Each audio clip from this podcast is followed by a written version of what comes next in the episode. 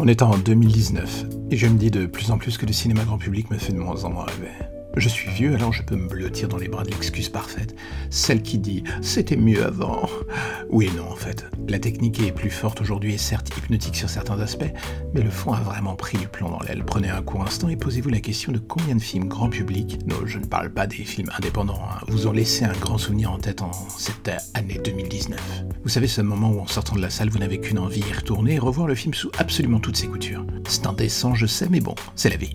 Le cinéma de 2019 est une machine économique qui ne tolère plus l'erreur. Et pour cela, elle assimile la formule, la digère, la dissèque, la maquille et la recrache à intervalles réguliers. Et nous, public, on suit la partition.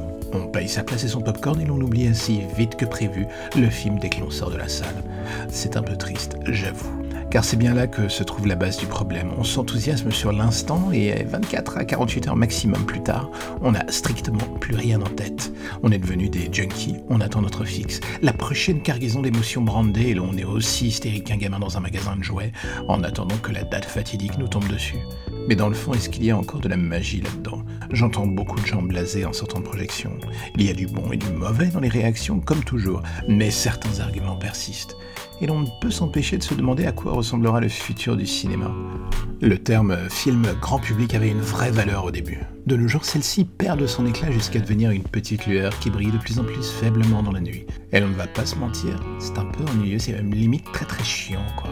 Et c'est sûrement ça qui me rend le plus triste dans l'ensemble. Alors oui, le cinéma, ce n'est pas que du film grand public à fond les ballons qu'on s'injecte en intraveineuse, il faut aussi s'ouvrir aux autres genres. Mais monsieur et madame tout le monde ont cette habitude d'aller voir plus souvent de la ou du très gros film que du drama indépendant, c'est un fait. Les studios le savent et prennent de moins en moins de risques. Et oui, il faut bien rentabiliser. Hein. le cinéma est un business et l'on voit en ce moment la facette la plus mercantile de ce dernier. Alors oui, mes paroles ont ce goût amer des phrases de vieux cons, mais la réalité est ce qu'elle est. On est à un peu plus de la moitié de l'année dans le domaine pur et dur du film grand public, le blockbuster.